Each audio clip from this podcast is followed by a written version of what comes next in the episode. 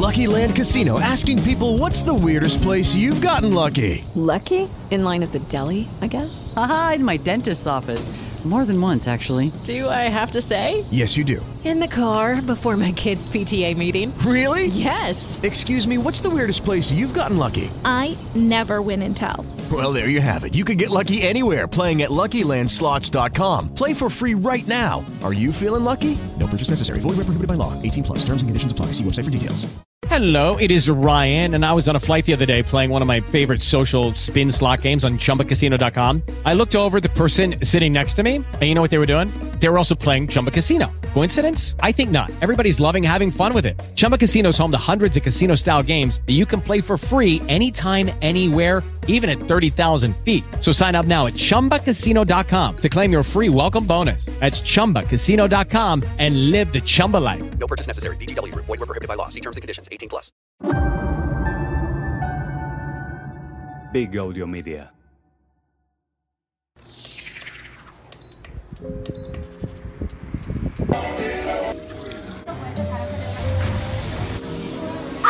Hola, estamos en Cuba. Bienvenidas de nuevo a la Prisa Mata. Prisa Mata.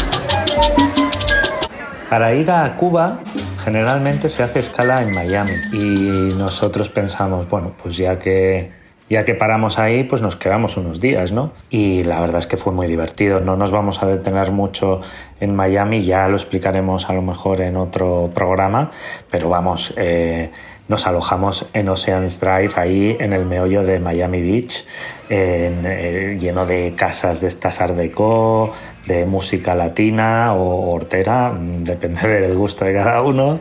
Eh, bueno, eh, fue, fue realmente una experiencia sorprendentemente buena. O sea, fuimos un poco para hacer la coña porque nos hacía como gracia, pensábamos que, que no nos iba a gustar nada y a mí personalmente me encantó. Pero bueno, centrémonos en el destino de, este capítulo que es Cuba.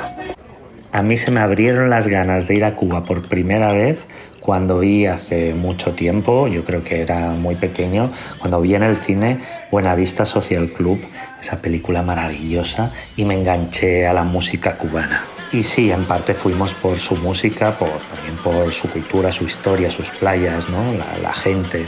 Nos habían hablado de la alegría de los, de los cubanos y las cubanas.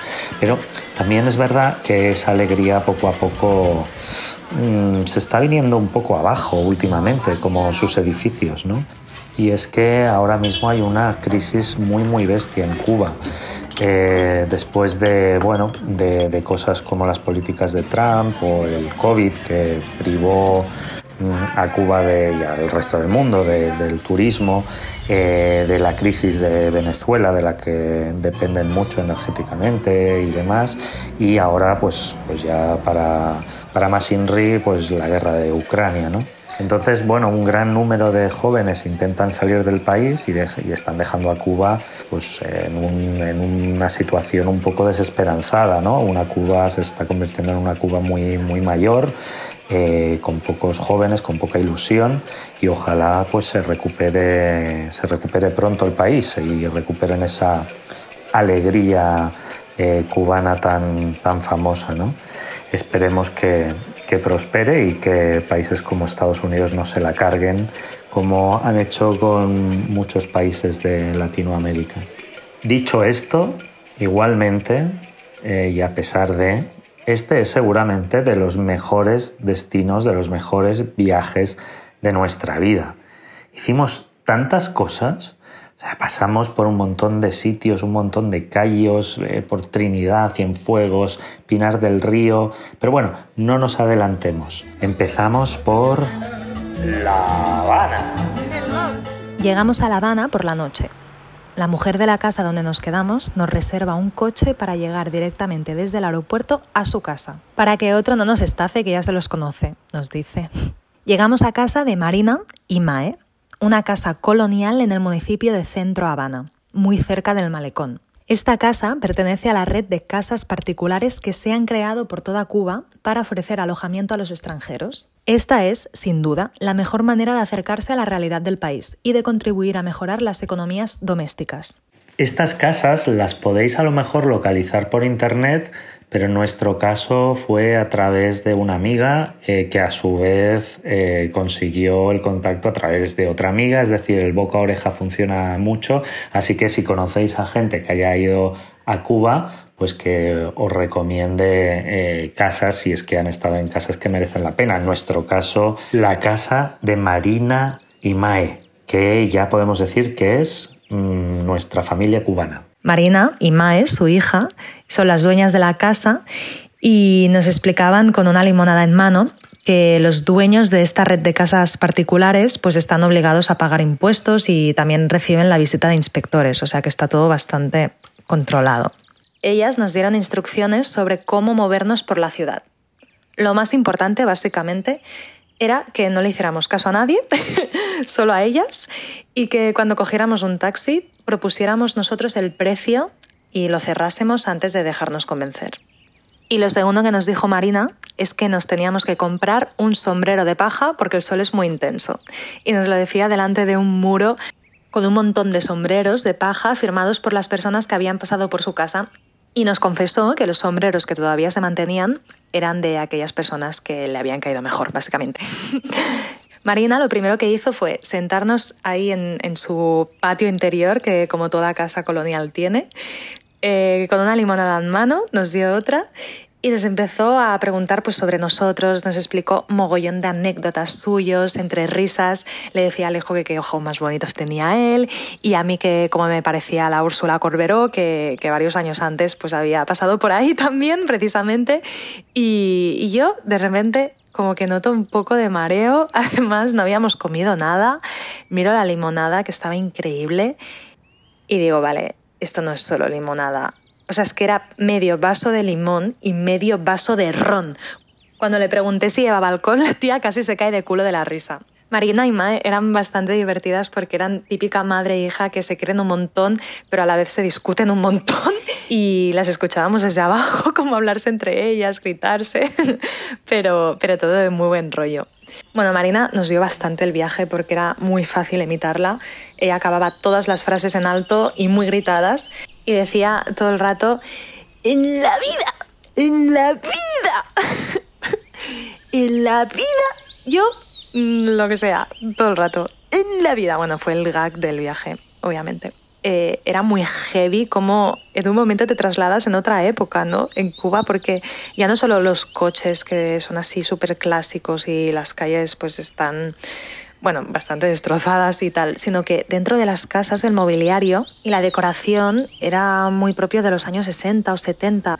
Lo de los coches realmente es un espectáculo, forma parte del paisaje, ¿no? Si piensas en una imagen de Cuba, lo primero que te viene a la cabeza es una imagen con un coche de los años 50, porque realmente son coches que, estaban ahí antes del embargo de Estados Unidos en los años 60 y, por lo tanto la gran mayoría de coches que, hay ahí eh, pues son anteriores a los 60, es decir, de los 50, finales de los 50 o o, no más allá de, digamos, de la fecha del bloqueo americano. Y realmente es un bloqueo eh, durísimo que aún dura, una especie de guerra económica y política eh, que aún hoy está vigente y que afecta muchísimo a, todo en la vida en Cuba. Claro, quien tiene un coche ahí tiene un gran negocio y se dice que, todos los cubanos son mecánicos, por ejemplo, ¿no? porque es verdad que han tenido que apañárselas para arreglar motores antiguos y mantener en circulación esos coches, porque eh, recibir piezas eh, de fuera de, Cuba, piezas eh, para arreglar los coches de fuera de Cuba, no es fácil y los cuidan muchísimo. Esa casa estaba súper bien situada. Estábamos a dos calles del malecón el famoso malecón habanero, esta amplia avenida marítima frente al mar con un larguísimo muro que, se extiende sobre toda la costa norte de La Habana. Son 8 kilómetros de avenida y ahí se concentran pescadores, niños jugando, gente bailando y desde ahí también puedes ver el sol cayendo tras el mar, que realmente es un planazo comprarte una cristal, que es la cerveza de ahí, y sentarte en el malecón a ver el atardecer. La Habana es maravillosa para perderte sin un mapa, pero sí que hay que hacer dos paraditas. para tomarse un daiquiri en El Floridita y en la bodeguita de en medio, como hacía Ernest Hemingway. Que claro, en cada ciudad donde haya bares, sobre todo, hay una ruta Hemingway, ¿no? En Pamplona, por ejemplo, todas las ciudades tienen como el bar favorito de Hemingway. Hemingway también frecuentaba la bodeguita de en medio, pues al lado de la bodeguita de en medio hay un museo de arte contemporáneo con una placa conmemorativa del escritor cubano Alejo Carpentier, por el cual Alejo se llama Alejo. Alejo y yo fuimos a la Fábrica de Arte Cubano, que es una galería de arte y un club nocturno en La Habana con un gran escenario. Un sitio sorprendente lleno de, arte contemporáneo, lleno de música, con un cine también, con varios restaurantitos eh, para tomarse algo y porque realmente te puedes pasar el día y, la noche en, ese museo. A mí me, daba cosa pasearme por, las galerías de la fábrica mientras en la sala contigua había un concierto o un DJ pinchando y todo de gente bebiendo y bailando alrededor, ¿no? O sea, tú podías coger la copa y, salir por los pasillos de la fábrica e ir a ver arte contemporáneo con la copa llena. A mí me, me da como cosa que se vierta encima de un cuadro, cosas de estas, ¿no? Bueno, se ve que Madonna, el día de su 58 cumpleaños, visitó la fábrica y su fiesta se prolongó hasta tarde con música y con ella eufórica bailando la conga con entusiasmo.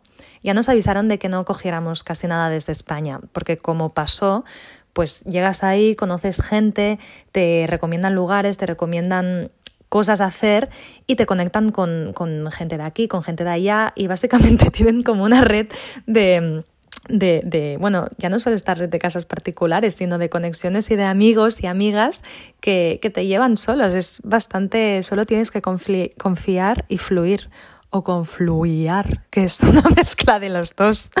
Ojo con el tema del dinero, que no es fácil. Hay dos monedas en Cuba. Una moneda eh, que diríamos eh, una moneda local y una moneda para los turistas por entenderlo de alguna forma. Una vez ahí, mmm, bueno, se entiende un poco mejor, pero que no cunda el pánico. A ver, la moneda local es la CUP.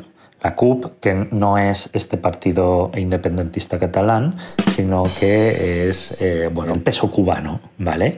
Y el peso cubano este, pues para que os hagáis una idea, tiene un valor aproximado de pues 190 CUP son un euro. ¿Vale? Y luego está el MLC, que es como, quiere decir moneda libre convertible, que, que es una moneda eh, que básicamente es la que se mueve en las zonas turísticas y que corresponde a un dólar o a un euro. Si pagas en esta moneda todo sale realmente infinitamente más caro, pero también es verdad que no vais a tener que, cambiar tanto dinero porque podréis moveros con dólares o con euros. Eh, generalmente con euros te los pueden aceptar en sitios turísticos y, tener algo de cups por si queréis, pues eso, comprar algo a alguien en, en la calle, pero poco más.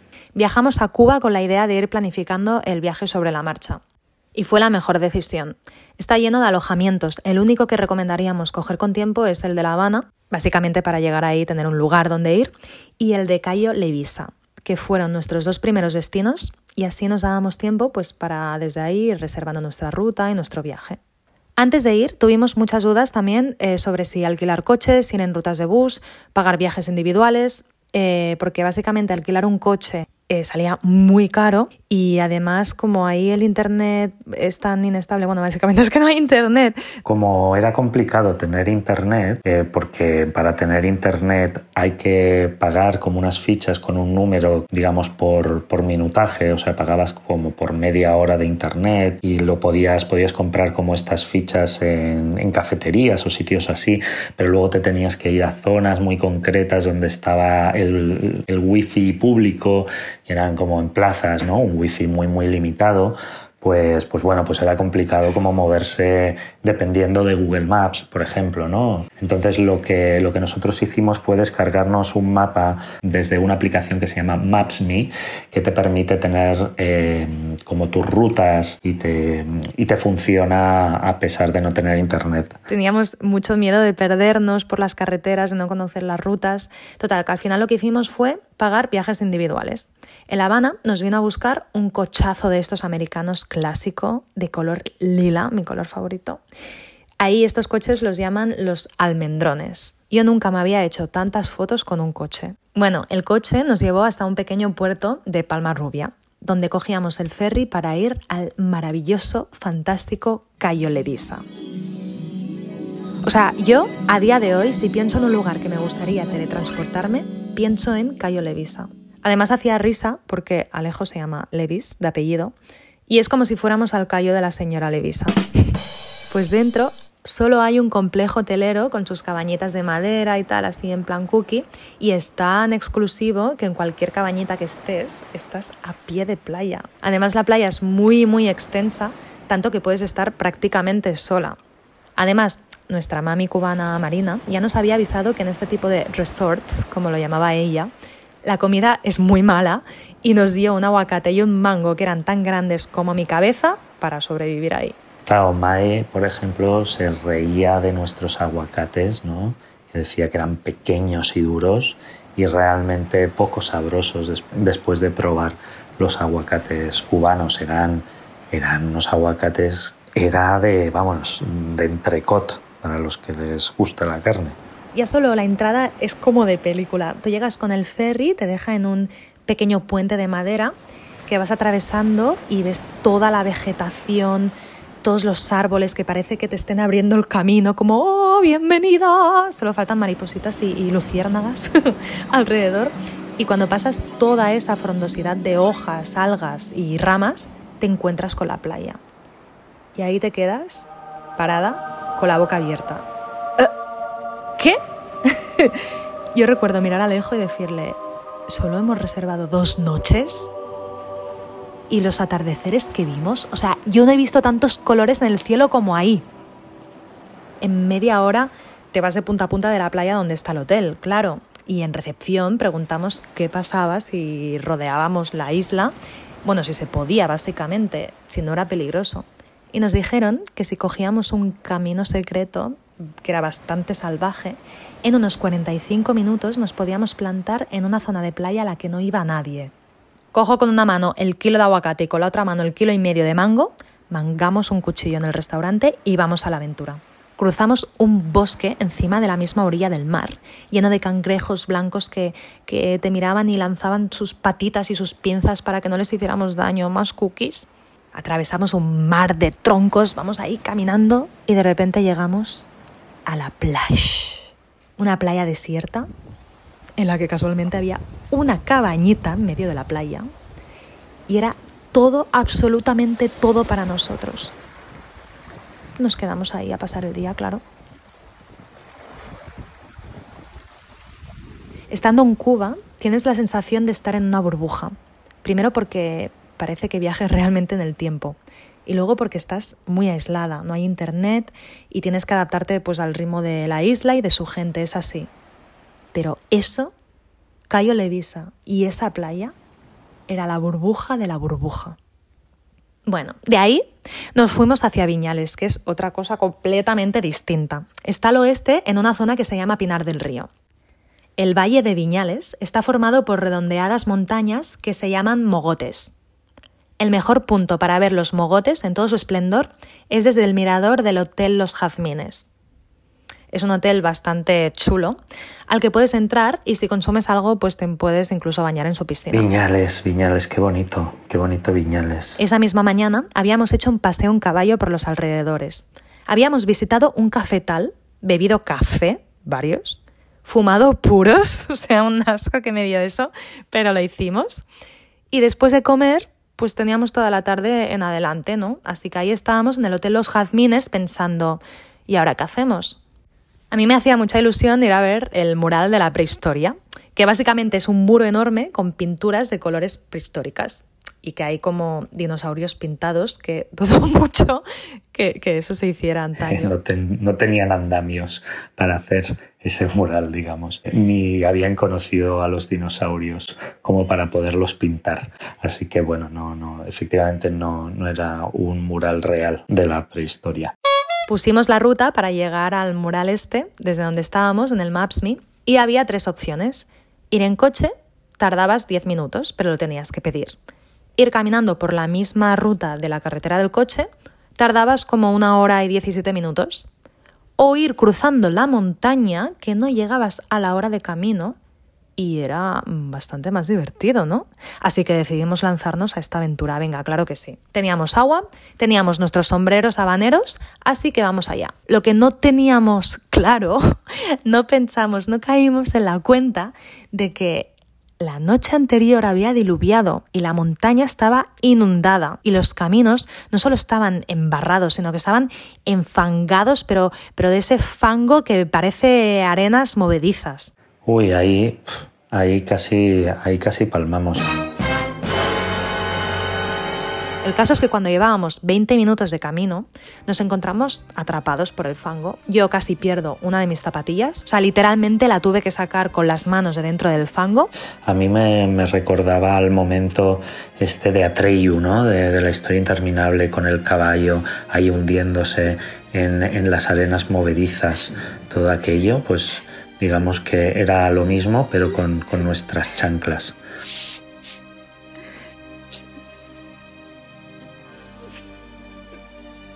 Yo recuerdo que había un camino que nos agarramos a varios árboles para, para cruzarlo y Alejo acabó cogiéndome de la mano para lanzarme porque yo le decía, yo soy incapaz, yo me quedo aquí, ya me vendrán a buscar. ¡Tartax! ¡Te hundes! ¡Vamos! ¡Date vuelta! ¡Tartax! ¡Tienes que hacerlo ahora!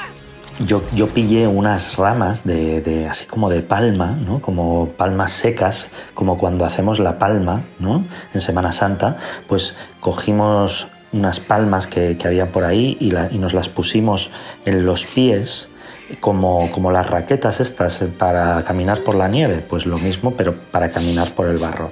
Y así pudimos salir de esas especies de marismas donde nos metimos. Bueno, y lo que iba a ser un paseíto de una hora se transformó en una aventura de unas tres horas. Llegamos a ver el mural de la prehistoria, sí, pero llegamos cinco minutos antes de que cerraran. O sea, le tuve que suplicar al señor de la puerta del parque que, que por favor me dejara entrar para ir a verlo. Me vio las zapatillas llenas de barro y a mí también bastante sucia y sudada. Y dijo, venga, va, sí, pasa, pasa, pero cinco minutos. Luego volvimos por la carretera principal haciendo autostop o un intento de autostop porque nadie nos paró, descalzos, agullados. Viñales tiene una carretera principal donde están todos los bares y restaurantes, con sus porches y balconadas, para refugiarse de las lluvias repentinas, que suelen haber bastantes en Cuba. Como nos quedamos tan maravillados con el Cayo Levisa, queríamos repetir la experiencia de ir a ver otro callo. A ver, el mar es igual de azul y transparente en todas partes porque es la misma costa, ok. Pero la diferencia de las playas es que sean vírgenes o no. Cuando estuvimos en La Habana nos escapamos en bus a la playa Santa María. Y vale, aunque vimos una estrella de mar y varios peces enormes y las aguas eran cristalinas, pues no era lo mismo. Encontramos que el Cayo Jutías era uno de los pocos cayos vírgenes en la isla. Así que alquilamos una habitación en una casita aparentemente cerca y pedimos a los de la casa de Viñales que nos reservaran un coche para ir hasta ahí. Como veníamos de la experiencia de Marina y Mae, era como, venga, muy fácil, ¿no? Pero los de la casa de Viñales lo que nos hizo fue reservar una mini furgo de estas militares en la que dentro eh, quizá estábamos 15 personas y era una furgo habilitada como máximo para siete. Además, a Alejo le tocó sentarse en la parte de atrás del maletero, sin apenas un asiento normal. A ver, yo iba como un auténtico cerdo ahí apilotonado, ahí de espaldas a todo el mundo. Además, me metieron ahí como en un hueco y yo iba de espaldas y no veía ni el paisaje. O sea, estaba metido como en una lata donde que iba dando botes y la espalda se me iba clavando con los hierros de, la furgoneta. O sea, fue, fue un infierno. Nuevamente, lo que parecía un viaje de una hora se convirtió en un viaje de dos horas y media, en el que Alejo se dejó, pobrecito, la espalda. Y es que las carreteras están tan mal y esos coches son tan bajos que van dando saltos, van dando botecitos. O sea, los primeros 10 minutos mola, porque es como una atracción, pero después de una hora, pues tienes el cuerpo destrozado y un dolor de cabeza que te cagas. Alejo y yo dimos la dirección de la casa donde nos íbamos a hospedar cerca del Cayo Jutías y les escribimos a los propietarios que queríamos ir a, ver el Cayo Jutías y a pasar el día antes de nada. Y el coche nos deja primero a Alejo y a mí. Nos dice, balcón al mar, que es como se llamaba la casa donde nos hospedábamos. Y decimos, ¡buah! De coña, somos la primera parada. Pero como esa zona era bastante desangelada y no solían haber coches así de alquiler disponibles para ir al Cayo Jutías, lo que pasó es que nada más llegar, dos mujeres de la casa vinieron corriendo a cogernos la maleta y a decirnos que cogiéramos ya lo que necesitábamos para ir a la playa, porque ese era el único coche que iba al Cayo Jutías. Claro, cuando parecía que mi infierno personal ya había pasado, cuando ya podía salir de la lata esa y respirar aire puro, de golpe me dicen que me tengo que volver a meter. Tuvimos que correr ahí a dejar las maletas dentro de la casa sin apenas poder ver ni nuestra habitación y volvernos a meter en el mismo puto coche. Cogemos el bañador corriendo, la toalla, la crema de sol y abandonamos el resto de nuestras cosas a esas mujeres esperando que todo estuviera bien, que fuera de fiar y, y esperando que aquella fuera la casa real que habíamos reservado. Si el camino hasta ahí había sido duro, ahora venía lo peor, amigas. y es que para llegar al Cayo Jutías, o sea, la juerga de baches y botes que hacía el coche era el triple o más. Además, como íbamos tantos, no podía correr. Así que venga otras casi dos horitas para llegar al mar. Y luego cuando llegamos, o sea, es que es tan increíble que te quedas parada con la boca abierta, flipando del color del mar, flipando de cómo brilla el agua, eh, de la arena tan fina. Un mosquito, dos mosquitos, tres, 26, 100 mosquitos a mi alrededor. Vale, eh, esto no estaba previsto, llevábamos el spray antimosquitos en la maleta, pero claro, nos lo hemos dejado porque en principio para ir a la playa no hacía falta, mierda. Eh, bueno, vale, alguien nos deja spray antimosquitos, nos rociamos enteros, pero es que daba igual, esos mosquitos eran unos fucking killers que se reían de, de los sprays antimosquitos y de cualquier citronela que le pusieras delante. Bueno, es que ahí respirabas mosquitos. O sea, en un minuto me picaron más mosquitos que en el resto de mi vida. Nos dejaron como un auténtico colador. Parecía aquello el final de Bonnie and Clyde. No sé si os acordáis que los acribillan, pues lo mismo, pero en lugar de con balas, con mosquitos. Así que ya nos ves ahí huyendo de esa nube de mosquitos y metiéndonos en el agua, que era la única manera de protegernos de las picadas. Ahí adentro del agua comimos una langosta recién pescada y hecha en una hoguera delante nuestro. La pillamos y rápidamente nos volvimos a meter en el agua porque los mosquitos mm, seguían sin dar tregua. Estaba mm, muy buena. Cuando los tíos que estaban ahí cocinando y tal nos vieron bastante apurados con este tema, nos acercaron y, y nos dijeron que en realidad como nos habíamos querido alejar del resto de turistas, habíamos acabado en una zona de árboles que era la zona de los mosquitos. ¿Qué pensáis que hicimos? Nos quedamos ahí hasta que anocheció, nos atrevimos a salir a riesgo de ser devorados por los mosquitos para coger el autobús de vuelta. La solución en el próximo episodio de La prisa mata, Cuba. La prisa mata, una coproducción de Vic Audiomedia y Fantasmata. Big Audio Media.